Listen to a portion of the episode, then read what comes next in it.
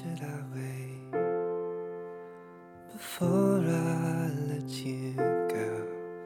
How long should I decide?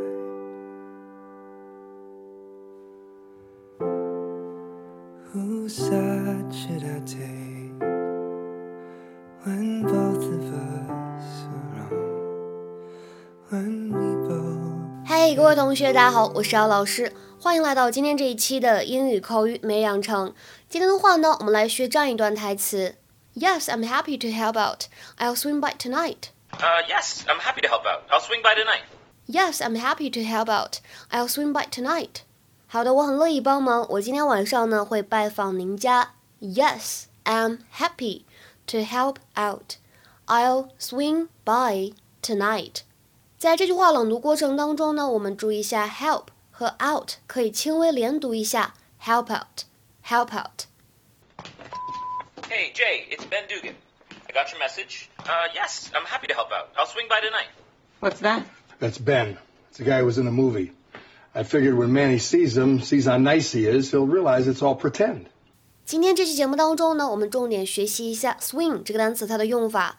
当它作为名词的时候呢，经常用来表示秋千；但是呢，如果当做动词来使用，it means to arrange for something to happen by persuading people and often by acting slightly dishonestly。就是安排某个事情发生，比如说通过劝说啊，使用一点小小的手段这样的方法。比如说，看下面这个例句 ：If you want an interview with Peter, I could probably swing it for you. If you want an interview with Peter, I could probably swing it for you. 如果你想见见 Peter 的话呢，我可能能替你安排一下。那什么叫做 swing by？它表示的是 to make a short visit to a person or place，短暂的去拜访某个人或者去到某处。比如说，just swing by on your way home，OK？Just swing by on your way home，OK？ 你回家路上过来一趟吧。再比如说，I'll try and swing by your office later。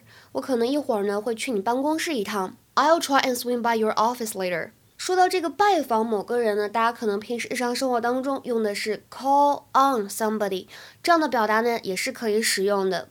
For example, he called on the neighbors, but they weren't home. 他拜访了邻居，但是呢，他们没有在家。He called on the neighbors, but they weren't home.